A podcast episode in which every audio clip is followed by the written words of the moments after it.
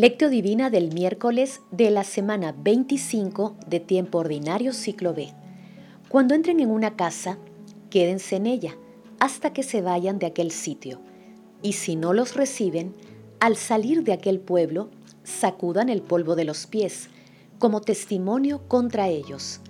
Oración inicial. Santo Espíritu de Dios, amor del Padre y del Hijo, ilumínanos con tus dones para que podamos comprender los tesoros de la sabiduría que Jesús nos quiere revelar en este día. Otórganos la gracia para meditar los misterios de la palabra y revélanos sus más íntimos secretos. Madre Santísima, intercede ante la Santísima Trinidad por nuestra petición.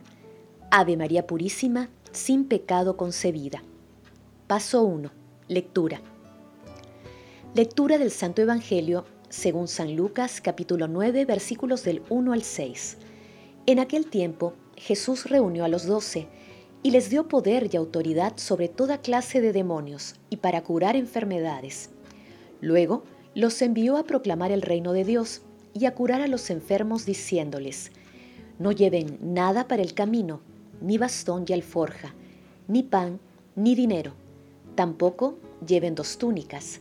Cuando entren en una casa, quédense en ella hasta que se vayan de aquel sitio. Y si no los reciben, al salir de aquel pueblo, sacudan el polvo de los pies como testimonio contra ellos. Fueron entonces de pueblo en pueblo, anunciando el Evangelio y curando enfermos por todas partes. Palabra del Señor. Gloria a ti, Señor Jesús. Toda nuestra vida, por muda que sea, debe dar testimonio del Evangelio. Toda nuestra existencia, todo nuestro ser debe gritar el Evangelio. Toda nuestra persona debe respirar a Jesús. Todos los actos de nuestra vida deben gritar que le pertenecemos y deben ser una imagen de vida evangélica. Todo nuestro ser debe ser una predicación viva, un reflejo de Jesús, un perfume suyo, algo en lo que resplandezca la imagen de Jesús. San Charles de Foucault la lectura de hoy trata sobre la misión de los doce, que también se encuentra en los evangelios de Mateo y Marcos. En el texto, Jesús, con autoridad divina y consciente del sufrimiento humano, inviste a sus discípulos y los envía a predicar el reino de los cielos. La misión reproduce la actividad de Jesús, les da poder sobre los demonios para curar enfermedades y proclamar el reino. Estas instrucciones que Jesús imparte tienen como fin hacer comprender a los doce que el actor principal de la misión es Dios Padre y que deben confiar absolutamente en su providencia y entregarse completamente a esta obra divina con bondad, respeto y tolerancia, despreocupándose de lo que puedan necesitar en el camino. La expresión sacudan el polvo de los pies hace referencia a una costumbre judía cada vez que emprendían el regreso a su tierra. En suma, las instrucciones de Jesús se refieren al mensaje, a los signos de la misión y al comportamiento del misionero siempre austero y confiado en Dios.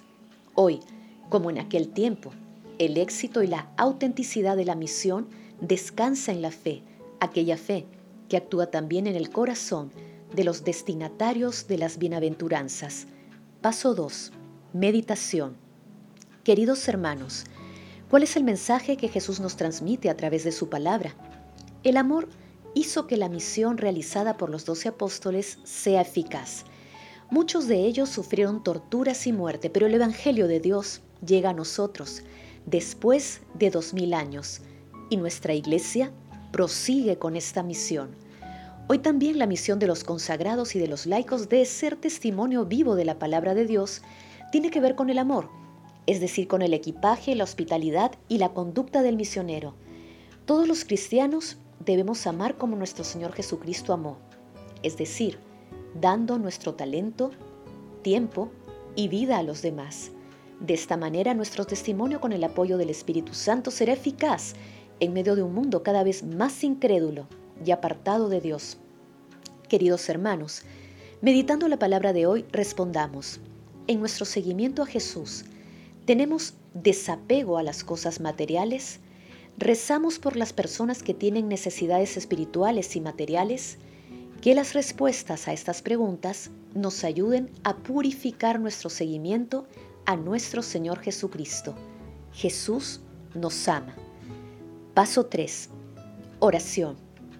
Dios Padre, concede los dones apostólicos a todos los consagrados de la Iglesia, para que, fieles al envío de nuestro Señor Jesucristo, anuncien el Evangelio, curen a los enfermos y liberen a las personas de sus males físicos y espirituales.